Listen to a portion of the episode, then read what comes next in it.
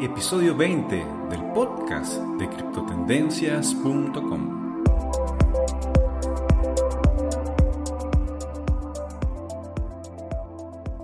Hola y bienvenidos nuevamente al podcast de criptotendencias.com. Un lugar para los entusiastas de las criptomonedas y la tecnología blockchain. Quien les habla, el anfitrión de este espacio, Franklin Roldán. Nuestro episodio 20 estará dedicado a conversar con Miguel Caballero, CEO y fundador de la plataforma colaborativa de educación online más grande del mundo, Tutelus, la cual trabaja fuertemente por la masificación de blockchain a través de sus cursos y apuesta también a la creación de su propio token llamado TUT. Esto y mucho más en el episodio. Como en cada programa, quiero invitarles a que visiten nuestro sitio web criptotendencias.com. En redes sociales pueden ubicarnos en Facebook e Instagram como Criptotendencias. En Twitter, arroba cripto-t y en Telegram pueden encontrarnos como Criptotendencias. Sin más amigos, iniciamos el episodio. Quiero darle la bienvenida a Miguel Caballero, CEO de Tutelus. Miguel, bienvenido al podcast de criptotendencias.com. Muchas gracias, Franklin, por tenerme con todos tus usuarios y oyentes y encantado de estar aquí contigo. Gracias por aceptar. Miguel, bueno, antes que, que empecemos con, con, el tema del podcast, que va a estar encargado sobre todo lo que ustedes vienen haciendo desde la plataforma educativa, quisiera que nos comentaras un poco sobre cómo has involucrado en la parte de la tecnología blockchain, en la parte educativa? Muy bien. Bueno, consecuencia de, haber entrado ya de lleno en el mundo blockchain eh, desde finales del 16, nosotros como plataforma educativa llevamos trabajando desde 2013, eh, llevamos ya algo más de seis años y en el 17 ya nos metemos de lleno en el mundo blockchain desde el punto de vista de generar nuestro propio token, eh, lanzar un modelo de tokenización del conocimiento, etcétera.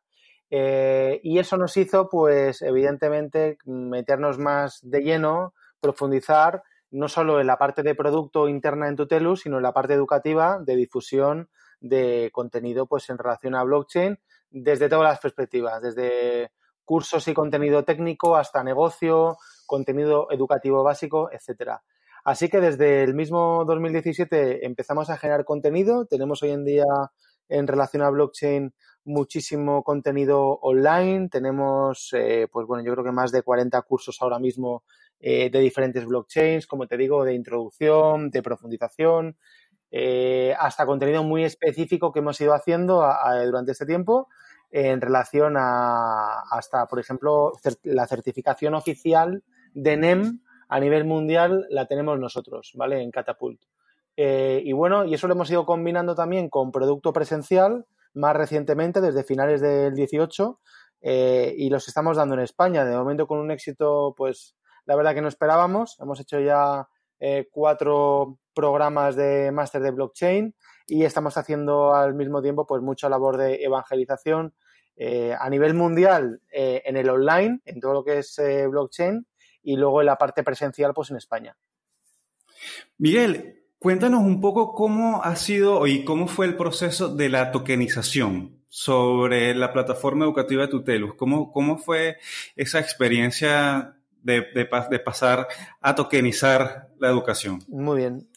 Bueno, nosotros venimos de un sector en el que las típicas métricas aplicables a cualquier empresa del sector educativo pues son un poco deficitarias, ¿no? Quiero decir, aprender al final es una actividad que exige mucho esfuerzo por parte del alumno y la retención y la recurrencia que tenemos las plataformas educativas es muchísimo más baja que la retención que pueda tener un servicio de noticias como pueda ser criptotendencias o una aplicación social como pueda ser cualquiera de las aplicaciones sociales que utilizamos eh, todos todos los días.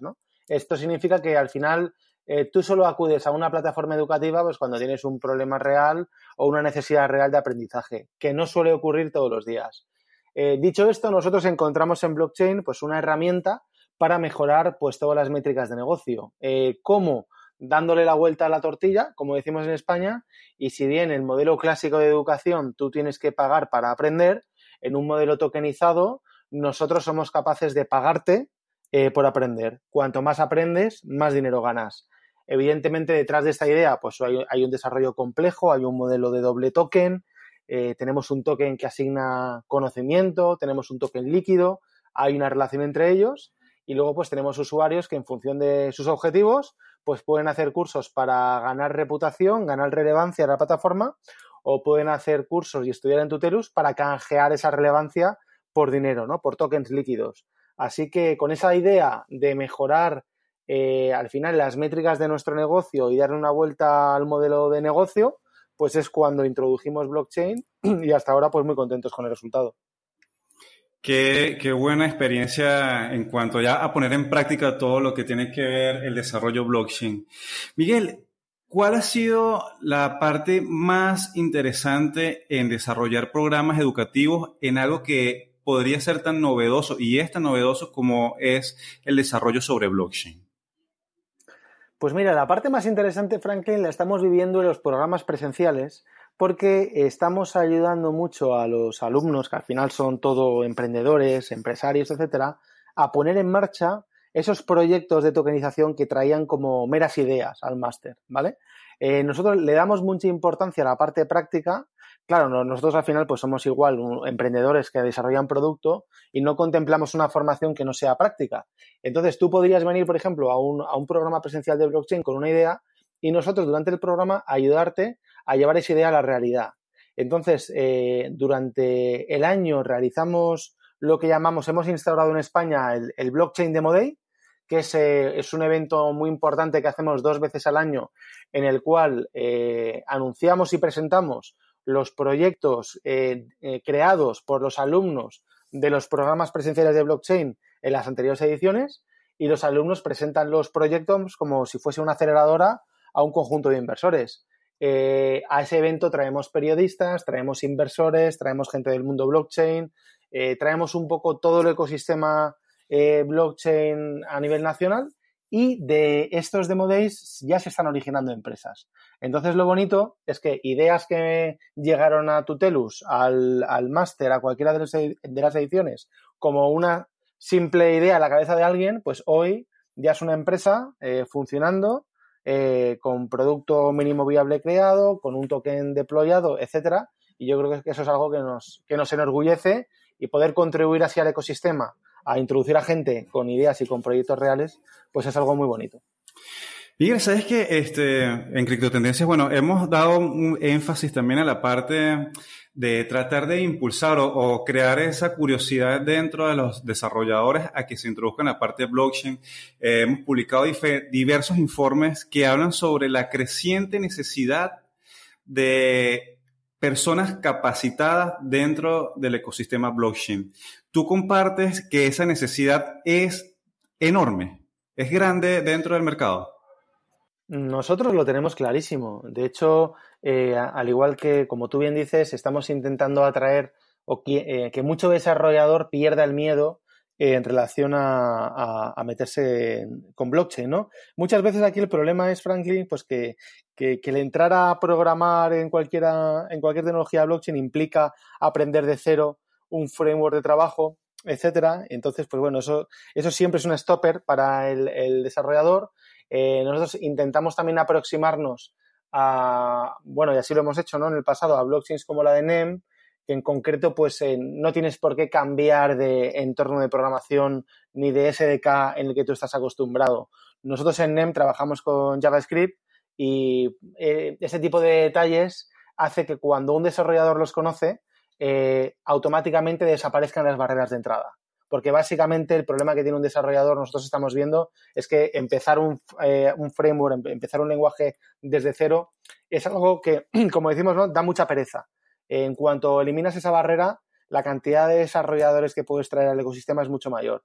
Así que a pesar de que también tenemos contenido, por supuesto, de, blockchains de eh, tipo Ethereum con Solidity, por supuesto, faltaría más, estamos quizás más especializados en blockchains que eliminan esa fricción de cara al desarrollador como NEM. Bien, ¿y cuáles son esos lenguajes de programación más empleados o que las personas que desean involucrarse en el desarrollo blockchain tienen que prestarle mayor atención? Bueno, yo creo que eh, eh, teniendo una buena base en JavaScript se pueden hacer muchas cosas en, el mundo blockchain. Em, ya depende de, la aproximación que, cada pues, oyente que nos esté escuchando, que sea desarrollador, quiera hacer. Conocer el entorno de Ethereum y de Solidity eh, también es interesante, dado que hay mucha funcionalidad o mucho, mucha tokenización que hoy por hoy, para lo bueno o para lo malo, pues hay que hacerla sobre Ethereum. Eh, el problema que hay hoy en día es que, bueno, pues al respecto es que Solidity es un entorno bastante eh, duro de manejar, ¿no? En la medida también que surjan nuevos frameworks para trabajar sobre Ethereum y no tener que, ¿no? como se dice en el mundo desarrollador, de picar código a pelo, pues también facilitará el que la gente le pierda el miedo. Pero yo creo que con JavaScript, básicamente, y cualquier lenguaje similar, se pueden hacer ya hoy en día muchísimas cosas en el mundo blockchain. Perfecto, Miguel. Sí, porque realmente, bueno, este, ahorita, bueno, anteriormente, mejor dicho, el, auge siempre era sobre el desarrollo de las aplicaciones como la veníamos, veníamos conociéndola, ¿no? En el Internet, eh, pero tal vez migrar y pensar en blockchain a veces puede crear una cierta barrera. Y por eso te preguntaba la, parte de los lenguajes de programación. Ahora, Miguel.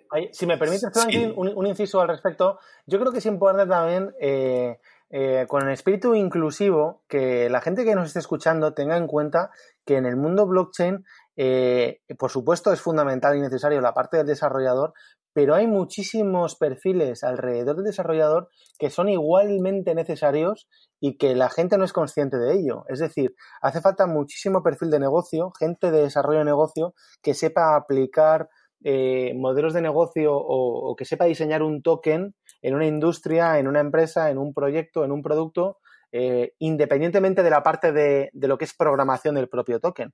Hace falta diseñarlo, hace falta mucha gente de negocio, hace falta gente de marketing y sobre todo, yo creo que son uno, de los grandes olvidados de momento en el mundo eh, cripto, Franklin, yo creo que hace falta mucho humanismo, porque al final las aplicaciones, la mayoría, hasta ahora, y desgraciadamente lo digo, eh, ha sido han sido desarrolladas únicamente por, por, equipos de perfiles muy, muy techis, ¿vale? Dejando toda la parte de, de, interfaz amigable, de UX, de diseño, dejándola muy abandonada, ¿no? Y yo creo que para que nuestra industria llegue al mainstream y al final cualquier persona pueda utilizar una aplicación eh, basada en blockchain, tiene que ser todo muy distinto a cómo se está haciendo ahora. Hace falta mucho más humanismo, mucho más diseñadores, mucha más gente de UX, eh, mucha más gente de negocio eh, que se mete en el mundo blockchain y que, que ayude a la parte técnica a desarrollar aplicaciones dirigidas para el mainstream. Totalmente de acuerdo, Miguel. Y, a ese punto quería llegar. O sea, eh, el ecosistema necesita también un montón de gente que contribuya realmente a que estos proyectos y estas ideas se ejecuten, lleguen a los usuarios finales para poder tener el éxito que realmente desea quien ha diseñado el código. Correcto, así es. Y ya te digo que somos un mercado muy peculiar porque esto en el mundo de Internet, tal cual, en el mundo general de Internet, es, eh, vamos, es impensable. en, un equipo de desarrolladores de una aplicación web, eh, siempre tienes estos perfiles, ¿no? Pero en un equipo de desarrolladores de una aplicación blockchain, normalmente no los tienes, ¿no? Entonces, yo creo que es absolutamente necesario. Y luego, de nuevo, insisto mucho en la parte de negocio y en la parte legal, en la parte jurídica, porque hay muchísima eh, posibilidad de desarrollar negocio para estos perfiles en el mundo blockchain y en general la gente no es consciente. La gente se cree que es un mundo hecho para desarrolladores y nada más lejos de la realidad. Sí, bueno, esa, es la, tarea, ¿no? También tratar de, involucrar a diferentes sectores de conocimiento para impulsar la tecnología, como bien dices. Correcto, así es. Miguel, háblanos sobre los cursos que están disponibles ahora en Tutelus. ¿Cómo es la, dinámica para la creación de los cursos y cuáles son aquellos recomendados para las personas que se están iniciando dentro del ecosistema blockchain, bien sea programadores y no programadores. Fenomenal. Pues mira, eh, a nosotros nos gusta decir que tenemos eh, formación eh, de todo tipo en blockchain y para todos los bolsillos, ¿no? Es decir, si, estamos empezando, queremos aprender eh, queremos coger las bases, tenemos muchísima formación gratuita. La tenéis todos disponible en blockchain.tutelus con y tenemos muchísima formación gratuita, ¿vale? Completamente gratuita de introducción, ¿vale? Sobre Ethereum, sobre NEM, sobre criptoeconomía, sobre parte legal, tenemos un poco de todo. Luego ya cuando queremos subir un poco el nivel y queremos aprender un poquito más, pues tenemos formación más en profundidad sobre pues, diferentes plataformas de smart contracts, eh, tenemos muchísimo sobre, eh, al final, trading y criptomonedas. Eh, tenemos también formación dirigida a gente que quiere aprender todo el año sobre blockchain o criptomonedas. Tenemos lo que se llama la carrera de blockchain, ¿vale? que es para aprender todo el año y olvidarte del precio de los cursos. Es un modelo tipo Netflix, o, HBO. Eh, y luego tenemos los productos más interesantes, eh, más completos, que es ya para gente que profesionalmente se quiere meter de lleno a entender en profundidad esto de blockchain, que son los, los máster. ¿no? Tenemos un máster online, eh, que bueno, que tiene una, duración de más de 40 horas, con, con muchos servicios interesantes. y luego tenemos ya la parte presencial. De momento la estamos haciendo solo en España, en varias ciudades donde tenemos ya pues eh, lo que te contaba antes de, toda la aplicación, esa práctica ya de los proyectos, de, la, realización de proyectos, de los demo days, etcétera. Entonces, pues bueno, al final, entre formación gratuita, como te digo, para empezar, y formación presencial en concepto máster, pues tenemos un camino amplísimo y yo creo que, ya te digo que tenemos cabida para todos. Y mucha formación diversa dirigida a todo tipo de perfiles. Qué bueno, Miguel. Quería también consultarte si ustedes dentro de, la plataforma saben desde cuáles son los países donde ingresan más los usuarios a los cursos de blockchain. Sí, tenemos al final esos datos los tenemos controlados. Eh, aproximadamente te podría decir que el, el 40% viene de un poquito menos del 40%, pero bueno, hasta ahora estamos sobre el 40%, viene de España y el 60 básicamente de Latinoamérica. ¿De qué países sobre todo? Pues, pues mira, eh, tenemos mucho, Venezuela, eh, tenemos eh, México, tenemos Colombia y tenemos Chile, en ese orden. Venezuela, México, Colombia, Chile y ya después Argentina. al final está muy distribuido. allá donde hay latinos, donde hay hispanos, pues evidentemente tenemos usuarios. Eh, tenemos usuarios de países que a principio nos podría parecer muy raros, ¿no? Como Japón o Australia, pero claro, eh, en, todos, estos sitios sigue habiendo colonias de latinos, ¿no? De hispanos. Por lo tanto, pues al final, como te digo, eh, tenemos usuarios básicamente en 160 países, aunque distribuidos o concentrados, según se mire, en la, proporción que te he dicho antes. Es muy interesante, es muy divertido aparte ver, ver la procedencia de los usuarios porque te das cuenta que al final el mundo es global y que la gente está aprendiendo desde cualquier sitio.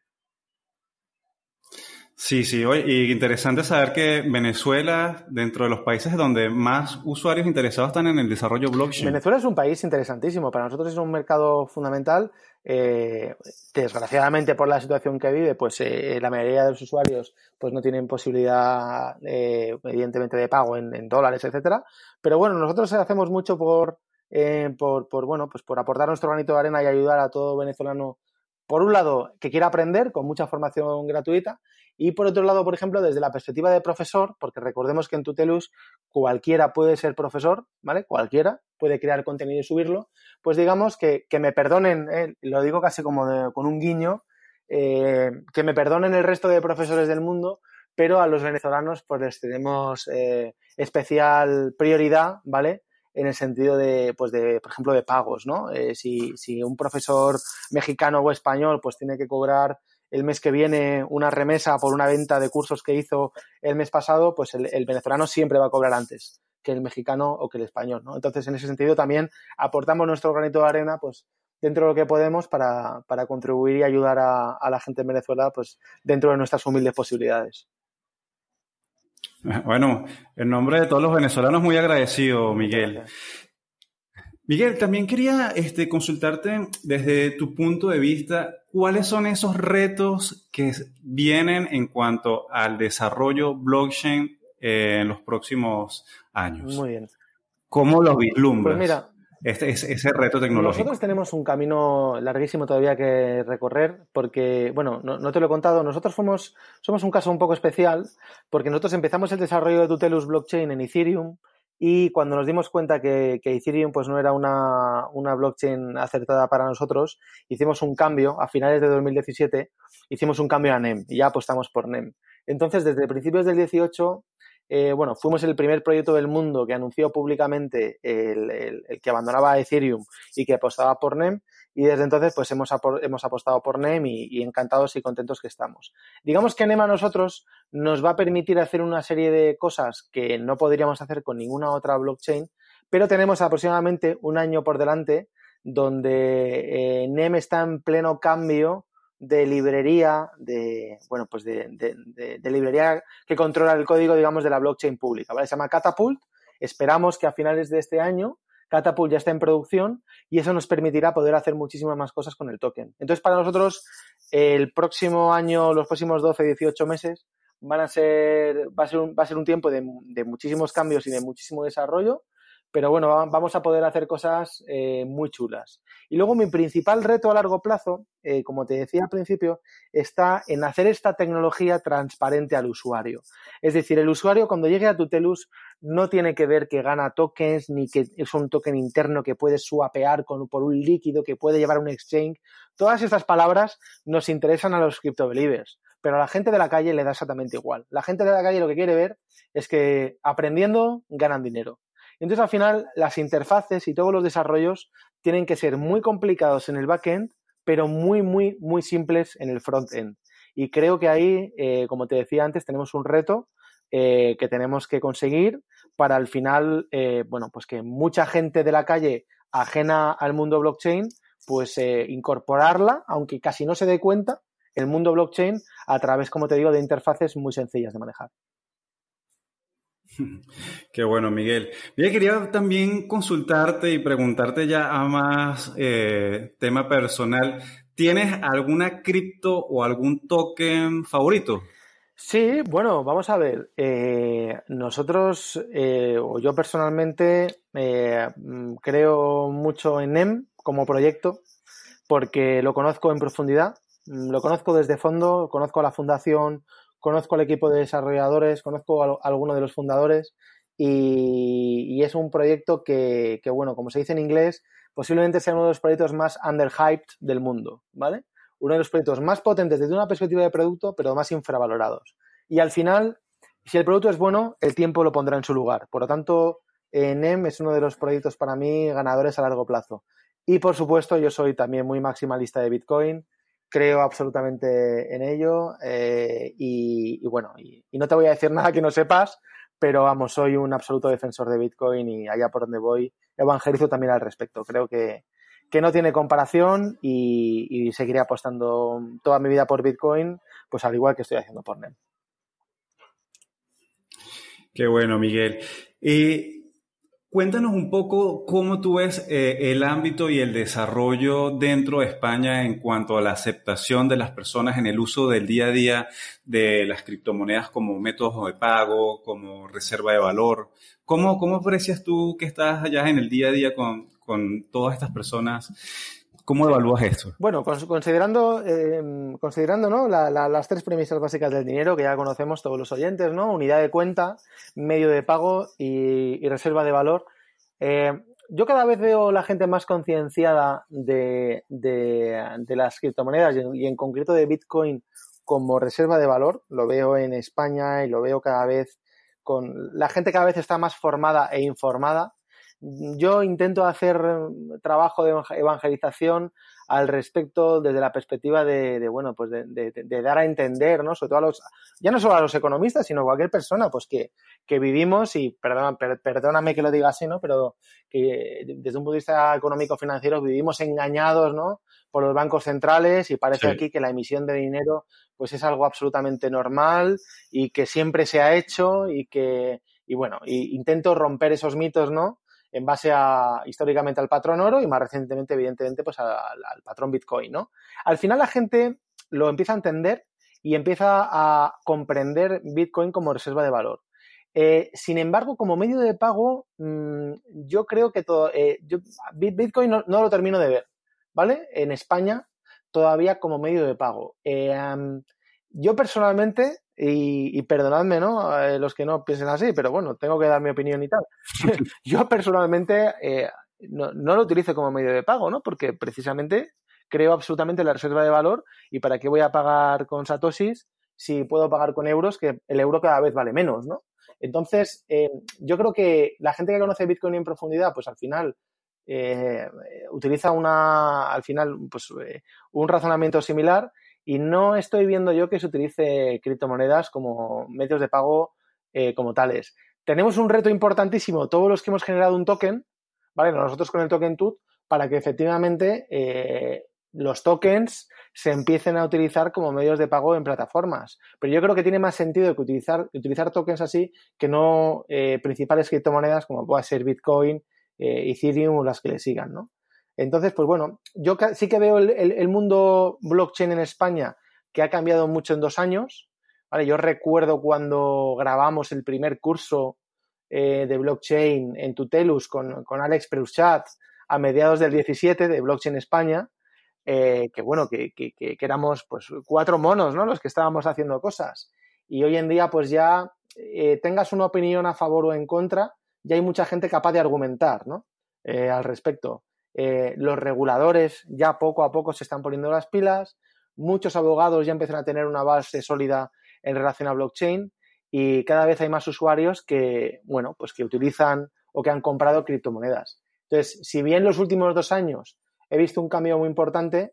Yo creo que los próximos cinco, pues el cambio va a ser exponencial, ¿no? Y dentro de diez, seguramente, pues tendremos blockchain integrado en nuestras vidas eh, y los tokens como tenemos hoy en día Internet. Sí, bueno, comparto totalmente esa visión que, nos decías, Miguel, en cuanto bueno, a la reserva del valor de realmente las criptomonedas y esa visión de, lo que un futuro será blockchain, que será algo tan natural como nosotros estar ahora en Internet. No sabemos este, realmente ese tiempo que nos tome, pero seguramente hacia allá, hacia allá vamos. Es inevitable. disculpa que te interrumpa con esto último. Es inevitable. Es decir, eh, esto no tiene marcha atrás. Una vez que ya conocemos como sociedad las bondades y el valor que aporta la descentralización, ¿no? Sobre todo de cara, a mí me gusta mucho utilizar una frase, ¿no? Cuando me piden por ahí, pues que defina blockchain en una, en una frase, para mí no es tecnología, no es, eh, no, no, es nada técnico. O sea, blockchain para mí es un instrumento de cambio social. Entonces, esta frase o esta definición es algo tan profundo que, que hace cambiar o puede hacer tambalear las estructuras de poder de una industria, de un gobierno, de un Estado o de, o, de los grandes corporativos, ¿no? Entonces, esto no tiene marcha atrás. Eh, Facebook se ha dado cuenta lanzando su propia criptomoneda porque si no lo hacen ellos, eh, vendrá otro que lo haga. Y cada vez que, bueno, que avancemos un poquito más y que demos otro paso en el camino, pues cada vez que haya más gente que entienda eh, la tokenización como un, como un medio de, empoderar ¿no? a los usuarios y que mediante blockchain podemos hacer un, intercambio de valor que nunca habíamos podido hacer hasta la fecha, pues yo creo que, que cuando la gente entiende estas cosas, eh, no podemos dar marcha atrás y por lo tanto pues solo podemos ir hacia adelante y, por ende pues al final vamos a tener un mundo creo yo con un reparto de valor a largo plazo pues mucho más justo. Oye, me encanta esa, esa definición de blockchain. ¿No la puedes repetir, Miguel? blockchain para mí es un instrumento de cambio social. Eh, sí, sí, totalmente, totalmente de acuerdo. Miguel, ahora que tocas el tema, el tema de Facebook, ¿Qué opinión te merece la creación de ese proyecto y, la parte técnica, si has tenido la oportunidad de, echarle un vistazo al proyecto? Bueno, vamos a ver, eh, desde, la, desde la perspectiva de un outsider, mirando el proyecto desde fuera y pensando en el estado actual de la, del ecosistema cripto a nivel mundial, yo creo que la aparición de Libra es muy positiva, ¿vale? De hecho, en el Senado de Estados Unidos nunca se había debatido dos horas sobre criptomonedas hasta ayer. ¿Vale? Dos horas los senadores hablando sobre Bitcoin, shitcoins y otra serie de términos, ¿no? Entonces, eh, hacía falta que uno de los grandes eh, se metiera en el mundo cripto para que los bancos centrales y los políticos a nivel global nos empezaran a tomar en serio. Por lo tanto, yo creo que esto es algo muy positivo para la adopción de, criptomonedas, de tokens, de blockchain por el, por el mainstream, por, por el gran público, ¿vale? Dicho esto, eh, como insider, como persona de dentro del ecosistema, eh, y habiéndome estudiado eh, pues tanto el paper como el modelo de negocio, a mí personalmente no me gusta nada, ¿vale? No me gusta nada como desde dentro del ecosistema para la gente de dentro del ecosistema. No me gusta porque, como te decía, para mí blockchain es un instrumento de cambio social y es una manera de empoderar al ciudadano, ¿no? Y para mí, mm, el Libra no empodera al ciudadano. Puede que lo bancarice en alguna parte del mundo, pero bancarizar no es lo mismo que empoderar, porque al final Libra va a hacer más rico al rico. ¿Vale? Eh, la, blockchain va a estar controlada por una serie de nodos que todos conocemos, las 27 empresas que forman eh, la asociación. Eh, esas 27 empresas son algunas de las más poderosas del mundo y son los únicos que van a poder generar o recolectar los fees de las transacciones que se generen sobre Libra. Entonces, al final, los usuarios que muevan criptomoneda, que muevan Libra, pues van a pagar unas fees que van a hacer a los ricos todavía más ricos. Entonces a mí esa parte del modelo no me gusta. Tampoco me gusta que Libra termine siendo una stablecoin apoyada por cuatro monedas fiduciarias con emisión infinita. Y, bueno, y como te digo, desde la perspectiva de dentro, pues no, nunca pondré mis ahorros en manos de Libra, ¿vale? Nunca pondré mi patrimonio en manos de Libra, pero desde fuera, pues creo que va a hacer mucho bien al ecosistema para atraer mucha más gente y mucho más dinero al mundo cripto. Sí, Miguel. Bueno, Miguel, ya para ir finalizando el episodio del podcast, me gustaría que nos compartieras unas últimas reflexiones para invitar a las personas a que se interesen más en el ecosistema, a los desarrolladores, a que se involucren en la creación de blockchain y bueno, y con lo que quieras concluir. Fenomenal. Bueno, pues yo, yo, les invitaría a todo el mundo que nos esté escuchando, yo creo que todos tenemos algo... A, mí una cosa que me encanta del mundo blockchain es que yo cada día aprendo nuevas cosas, ¿no? Y, creo que cualquiera podemos aprender mucho más eh, y suplir algunas de las carencias y sobre todo, eh, bueno, darle, darle eh, en, cubrir algunas lagunas de conocimiento que podemos tener. El desarrollador en cuanto a negocio, el de negocio en cuanto a desarrollador o el de marketing en cuanto a parte legal, ¿no? Por esta razón, pues yo os invito a todos a, venir a tutelus.com. Eh, Tenéis una sección de blockchain muy hermosa en el, encabezado que la vais a ver enseguida. Y creo que con toda la humildad del mundo, como decía antes, pues os podemos ayudar a, bueno, pues a, mejorar vuestra formación y vuestra educación en criptomonedas, en blockchain, en tokenización o en lo que necesitéis. Y para cualquier cosa eh, que ya personalmente os pueda ayudar a cualquiera de los oyentes, pues me tenéis en redes, en Twitter soy, soy muy activo y soy M Caballero y, bueno, y lo que os pueda ayudar a cualquiera, pues estaré encantado de poder hacerlo. Miguel, totalmente agradecido por tu tiempo dedicado al podcast y bueno, creo que ha sido realmente muy interesante toda la conversación que hemos tenido. Muchas gracias Franklin, a ti y a todos los oyentes.